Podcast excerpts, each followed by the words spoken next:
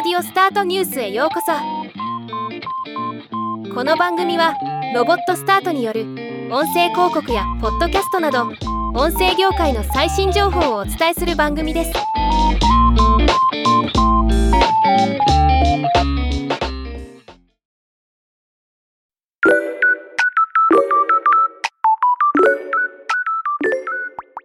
これまで2023年版ポッドキャスト統計まとめ1世界編。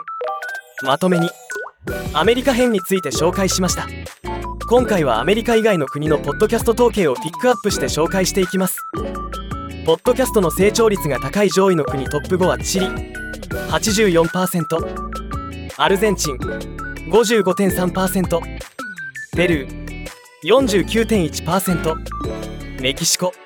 47.8%中国。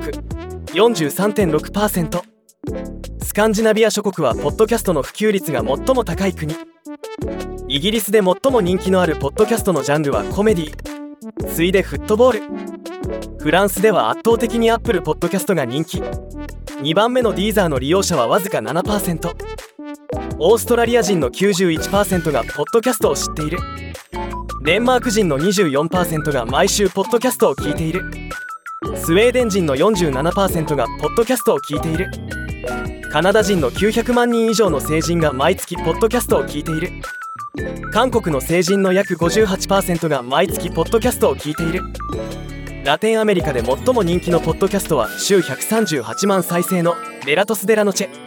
なかなか興味深い統計情報ではないでしょうか。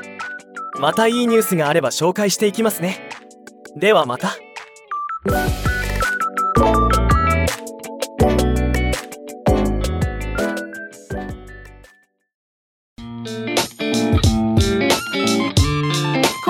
ニュースは以上です。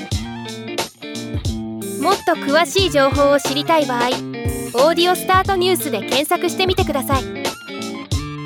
ではまたお会いしましょう。